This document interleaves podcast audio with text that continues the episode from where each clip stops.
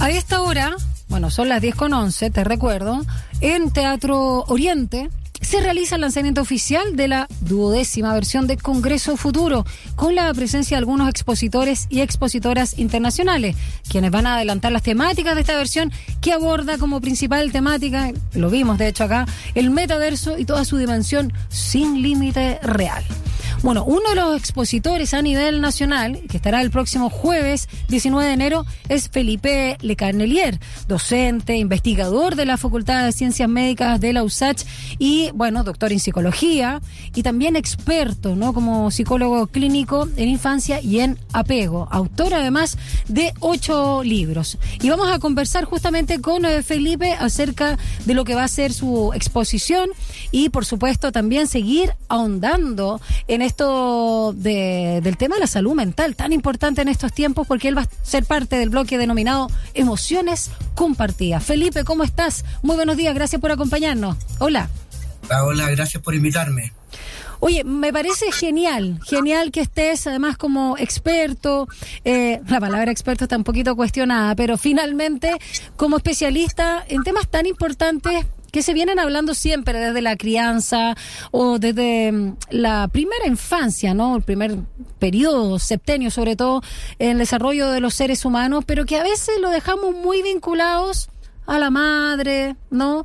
A, quienes están ahí en la familia, después nos olvidamos y, y a veces no estamos muy claros con toda la, la importancia de lo que lleva el apego sano. Así que quiero partir eh, hablando de este concepto que tú has trabajado muchísimo, pero yo no sé si hay una claridad así como en el vulgo, en todos nosotros, de la importancia de un apego sano, que si no es así, sabemos que se convierte en tóxico también, y no hay libertad, ni, ni responsabilidad, ni límite cuando uno es adulto, sobre todo cuando uno proyecta en las parejas.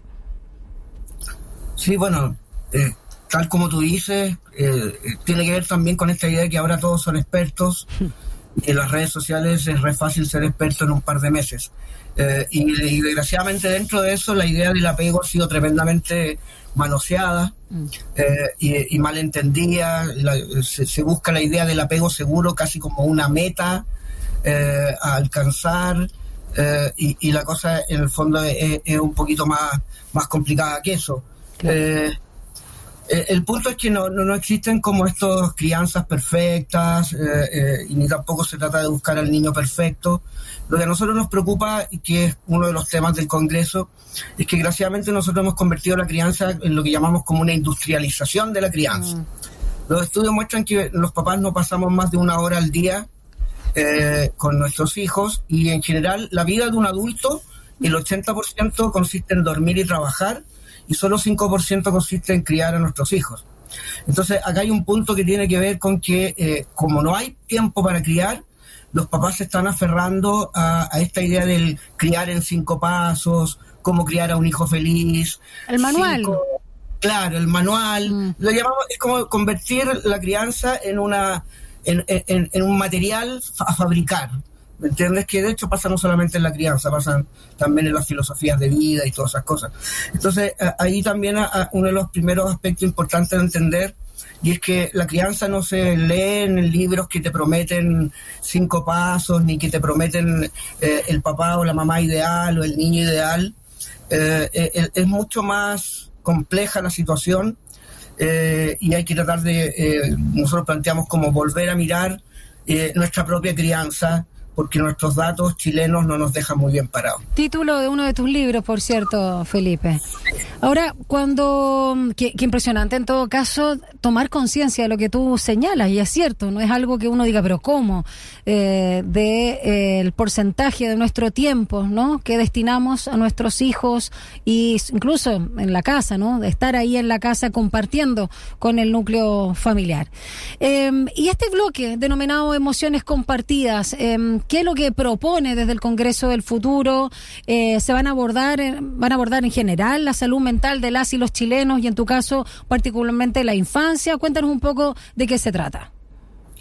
Bueno, a mí me gustó mucho la idea del Congreso porque tiene que ver con cómo construimos un mundo ideal. ¿Mm? Eh, y que tiene mucho que ver con mi último libro. Eh, si tú miras el avance de la ciencia, la ciencia siempre opera en construir un mundo ideal que es ideal en el presente, pero eso muchas veces ese mundo ideal termina siendo real en el futuro. Entonces, eh, eh, es esta idea de cómo podemos construir una educación ideal, cómo podemos construir, entre comillas, una crianza ideal, ideal se entiende que no es perfecta. Eh, entonces, la idea del Congreso justamente es cómo podemos lanzarnos a imaginar mundos posibles más allá de la gravedad de lo que estamos viviendo. y una de las cosas que yo voy a hablar del Congreso es que que está pasando en otros países y es que nosotros tenemos que declarar a Chile como en un estado de eh, emergencia nacional en lo que es salud mental y sufrimiento, eh, que es una cosa que está pasando en varios otros países porque se implica empezar a destinar recursos para hacer toda una serie de cosas que la ciencia nos tiene años diciendo que hay que hacer. Chile está en un país de emergencia nacional en lo que es salud mental y en lo que es sufrimiento y la sensación es que obviamente eh, las soluciones gubernamentales de todos los gobiernos son puros parches, son pequeños parches de curita eh, que lo único que hacen es mantener y agravar eh, más el problema. Felipe, quiero ahondar en un concepto que a veces también está manoseado y que la gente no entiende la diferencia y sobre todo que es bien importante porque uno necesita ayuda. Somos seres gregarios, somos seres sociales. Es cierto, nacimos, morimos solo, pero estamos eh, aprendiendo y experimentando la vida con otros y para otros también. La diferencia entre sufrimiento y dolor. Y obviamente aquí me refiero también a incluso a, dolor eh, psíquico o emocional, pero no es lo mismo que el sufrimiento. Y creo que el sufrimiento de alguna forma se puede evitar o eh, al menos tratar de una forma que se convierta solo en dolor, en el sentido que es parte también de la experiencia humana. Pero hablemos de la diferencia. Ah, qué buena pregunta. está poniendo buena la conversación. Bien. Soy seca de Bien arroyo yo. claro, está bien. Mira, la verdad es que voy a tratar de ser lo más simple. La diferencia entre sufrimiento y dolor, lo que cambia es la interpretación que el cerebro hace de las sensaciones. Dolor ahora ya le llaman más bien a si tú te caes y te duele y te golpeas la rodilla, eso es dolor. Eh, sufrimiento es cuando eh, eh, tu vida está mucho más en peligro porque el sufrimiento tiene que ver con la relación con los otros. Es decir, a ti te puede doler una caída por andar en bicicleta, pero vas a sufrir por la pérdida de una pareja. ¿Me entiendes? Es decir, el sufrimiento es mucho más intenso, involucra más partes del cuerpo y el cerebro, porque como somos, como tú dices, nosotros somos seres sociales, somos seres ultra sociales. Todos nuestros sufrimientos, el 100%, vienen del vínculo con los otros. Entonces, si nosotros necesitamos a los otros para sobrevivir, lo que los otros nos hacen los ponen más en peligro. ¿Me entiendes? Entonces, eh, dolor es dolor físico, entendido como un dolor más médico, te lo puedo explicar así. Pero sufrimiento es cuando a ti te pasa algo en el mundo social, en tus vínculos y eso que te pasa pone en peligro tu sobrevivencia. Entonces, el sufrimiento duele y sufre mucho porque nuestros principales peligros en la vida siempre vienen del vínculo con los otros. Ahora, sí, pero no necesariamente el sufrimiento es sinónimo de dolor emocional, conlleva otras cosas, como lo que tú señalabas. O sea, puede haber un dolor emocional llevadero, se muere alguien de tu familia, por supuesto, un padre, que uno lo entiende como algo natural porque era alguien adulto mayor o porque estaba enfermo, y eso genera, por supuesto, un dolor, un vacío, te lleva a la niña o el niño interno, pero no necesariamente te lleva a un sufrimiento. No, no, no, claro. Cuando hay sufrimiento es cuando eh, eh, ese, ese dolor, vamos a llamarlo, sigue estando crónico en tu vida. Claro.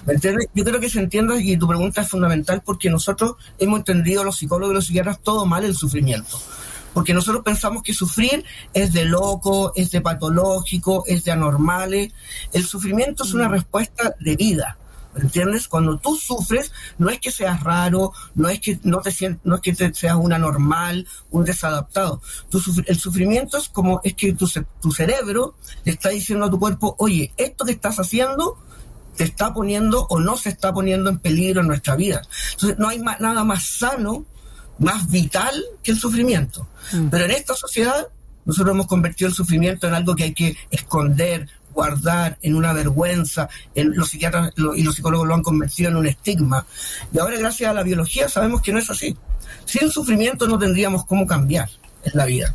Qué interesante lo que dice Felipe Lecanelier. Eh, personalmente siempre he sentido que la psiquiatría en particular, no tanto la psicología que tiene muchas corrientes, pero la psiquiatría es una de las áreas de la medicina que siento que se quedó bien atrás, eh, al igual que la ginecología, ¿no? Que es como bien así de tortura. Y hay un libro bien interesante que te recomiendo y a todos los auditores que se llama El Anielista, alienista, ¿cómo se dice? Alienista, que son los que, tuve que saber qué es lo que era el concepto, son los que están encargados de la salud mental y que mm, es de un, gran eh, escritor que se llama Joaquín Asís Machado. Y uno que tengo pendiente es de Rosa Montero, El peligro de estar cuerda. Siento que se está revisando lo que entendemos por locura y lo que no. Ah, porque eh, salir de la norma para muchos era sinónimo de, locura, pero las normas también responden a constructos sociales, a épocas. Entonces, obviamente, las épocas también tienen sus pros y sus contras según el estado evolutivo que tenemos también como sociedad y como, como humanidad. Así que bien interesante eso que, señalas de, una suerte de autocrítica también, ¿no? Porque hay muchos desafíos ahí. Mi último libro, que se llama Universo Maravilloso, dedica un capítulo justamente a revisar cómo los, psiquiatras y los psicólogos eh, las hemos hecho peor. Mm. En el fondo hemos convertido el sufrimiento en un estigma social, en un estigma personal, en un estigma emocional, lo hemos sobremedicado, lo hemos querido sobrecontrolar, pero no lo hemos comprendido de manera respetuosa. Eh, y, desgraciadamente hay una crisis en la psiquiatría, no en Chile, en otras partes, de que al final, al final lo hemos, hemos terminado generando más sufrimiento eh, al no ser respetuoso con esta idea como del sufrimiento como vitalidad, como una fuerza natural, si quieres llamarla de alguna manera. Me gusta tu visión, Felipe. A ver, mucho se habló de que salir de la pandemia, que todavía estamos, pero del momento más crítico de esta crisis sanitaria, eh, nos haría más resilientes, cosa que supuestamente los chilenos y las chilenas conocemos muy bien. Sí, estamos en lo supuesto. y que sería un reencuentro, ¿no? Entre todos. Seríamos más generosos, más solidarios, todas esas cosas pero la, la situación actual demuestra lo contrario. Eh, o sea, hay mucha violencia, hay mucho miedo, hay mucho egoísmo, y yo lo veo en el día a día, en el espacio público, ¿no? todos lo vemos, no solo el tratamiento que dan los medios, uno lo ve en las calles, ¿no? y no me refiero solo a los delitos, ¿ah?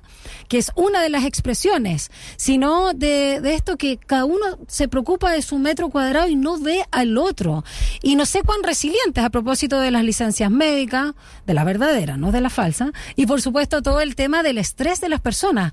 Háblanos un poquito de qué, qué sientes que fue lo que nos pasó eh, a partir de la experiencia tan eh, crítica por crisis, que era una oportunidad la con la pandemia. Creo que no es parte de nosotros tener una conciencia histórica, excepto los historiadores tienen conciencia histórica, nosotros pensamos que el presente es la historia. Yo llevo haciendo investigación hace 20 años, empezamos a tomar datos hace 20 años y todos los datos que tomamos, eh, tenemos cuatro estudios donde nos comparamos con varios países, tenemos datos de bullying, datos de trauma. Y cuando empezó la pandemia, con todos estos datos recopilados que mostraron a Chile como un país tremendamente sufrido, muy traumatizado y sobre todo muy vulnerable, algunos pocos dijimos la pandemia nos va a dejar mucho peor parado. Es un principio médico. O en el suelo, ni siquiera parado. Absolutamente. Si tú tienes una enfermedad, si ya llevas acarreando una enfermedad y te llega otra enfermedad, esa otra enfermedad que es la pandemia, te deja mucho más botado en la cama, te deja más mm. vulnerable. Eso lo sabíamos desde el principio de la pandemia. Pero bueno, la esperanza es lo último que se pierde en la gente que sufre.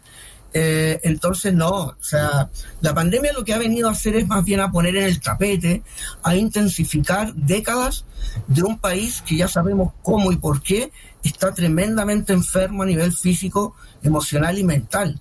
Chile es un país tremendamente vulnerable, de los más vulnerables, y no solamente mis datos, todos los datos muestran de que Chile tiene que declarar una emergencia eh, y una urgencia de salud mental, porque las cosas van a seguir empeorando más. El doctor en psicología, docente, investigador de la Facultad de Ciencias Médicas de la USACH, psicólogo clínico, especialista en infancia y en apego, Felipe Lecanelier, nos acompaña esta mañana acá en Sintaco y Corbata. Él es autor de ocho libros y va a ser uno de los expositores del Congreso Futuro, que está en su versión ya el número 12, si no me equivoco, sí, 12, y va a estar el próximo jueves 19 de enero en este bloque que compartíamos llamado Emociones eh, compartidas, valga la redundancia. Oye, Felipe, a ver, para las exposiciones del jueves, el Congreso Futuro plantea recuperar los espacios y afianzar nuestros lazos, dicen ellos, como sociedad, y eh, que también nos permiten estos temas pensar en el futuro. ¿Sientes a propósito de lo que te señalaba también, ¿no? de lo que pasa en las calles y todo, que se han perdido justamente los espacios comunitarios, eh, los públicos, los de encuentro, que estamos cada vez más solos, como lo que yo te planteaba, eh, y que que ya nos vemos no solamente como lugares seguros de encuentro, sino que quizás ciertos grupos, me atrevo a decir los más jóvenes, todavía mantienen ese espíritu que para algunos pueden ser puntos de fuga, para algunos pueden ser eh, evasión pura, para otros no. Ah, o para otros incluso decide indiferencia. ¿Cómo lo ves? Yo vivo frente, lo he dicho 20 mil veces, eh, frente al Parque Bustamante.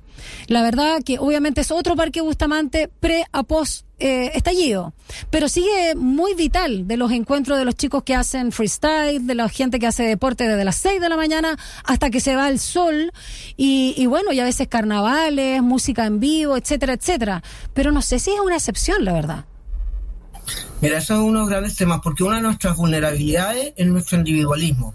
Eh, a, nivel mundial se están, hace tiempo que se, se publican eh, datos sobre países que llaman colectivistas ¿Mm? versus países individualistas. Chile siempre ha estado entre los 10 países más individualistas del mundo. Nosotros criamos solos, sufrimos solos eh, y trabajamos solos. ¿ya? Mm. ahora, lo que, lo que muestran los estudios es que los países más individualistas son los países más sufridos y más enfermos. Eh, entonces, ¿por qué te digo eso?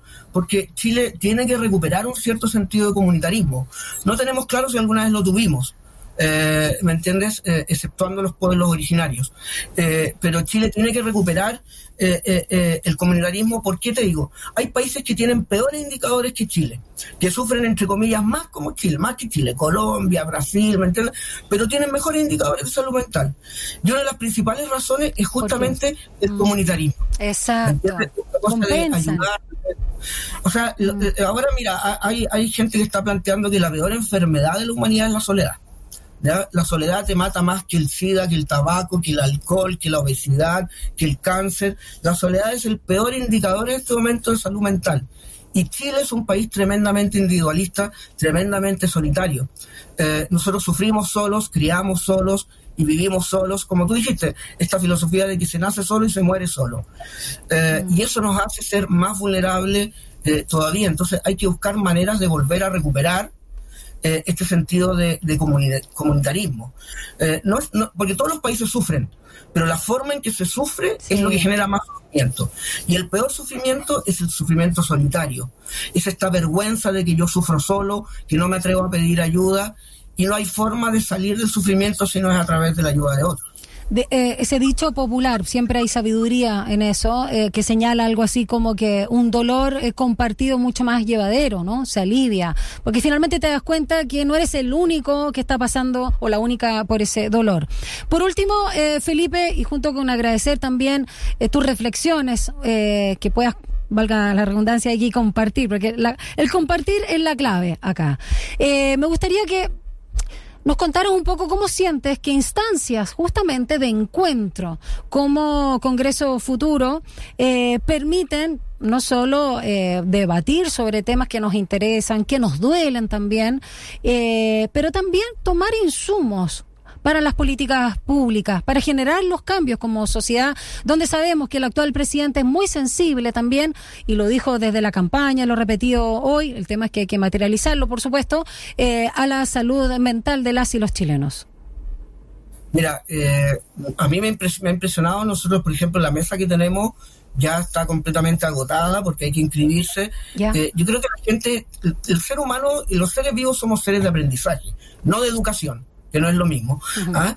Eh, y, queremos siempre saber. Entonces yo creo que el Congreso Futuro, de las cosas que hace, es que ponen el tapete de información más seria. Y te lo digo porque, por ejemplo, uno de los objetivos de mis libros es hacer divulgación científica en temas de crianza, de salud mental. Nosotros tenemos una brecha súper grave y pensamos que divulgación científica es leer sobre el universo, sobre la astronomía, sobre la alimentación, Pero todo lo que es crianza, salud mental, hay pura filosofía y psicología barata, perdona que te lo diga. Entonces creo que el Congreso eh, eh, eh, se agradece que tenga esta cosa tan transdisciplinar de poner en el tapete que todo se puede mirar bajo el lente de la ciencia y todo y se puede hacer divulgación científica y la gente pide eso, pide información más seria. Sobre Ahí la neurociencia ha ayudado muchísimo, ¿no? Absolutamente. Mm. ¿Entiendes? Entonces creo que la idea del Congreso eh, de hacer esta cosa transdisciplinar, eh, de abrir la ciencia a todo el mundo, de ir a regiones, cosa que se necesita pero de manera urgente, eh, es fundamental. Por eso para nosotros el Congreso Futuro es el evento, mm. se podría decir, del año, más allá de las especialidades que cada uno de nosotros tengamos, pero es, un tremendo, es una fiesta, una fiesta del conocimiento.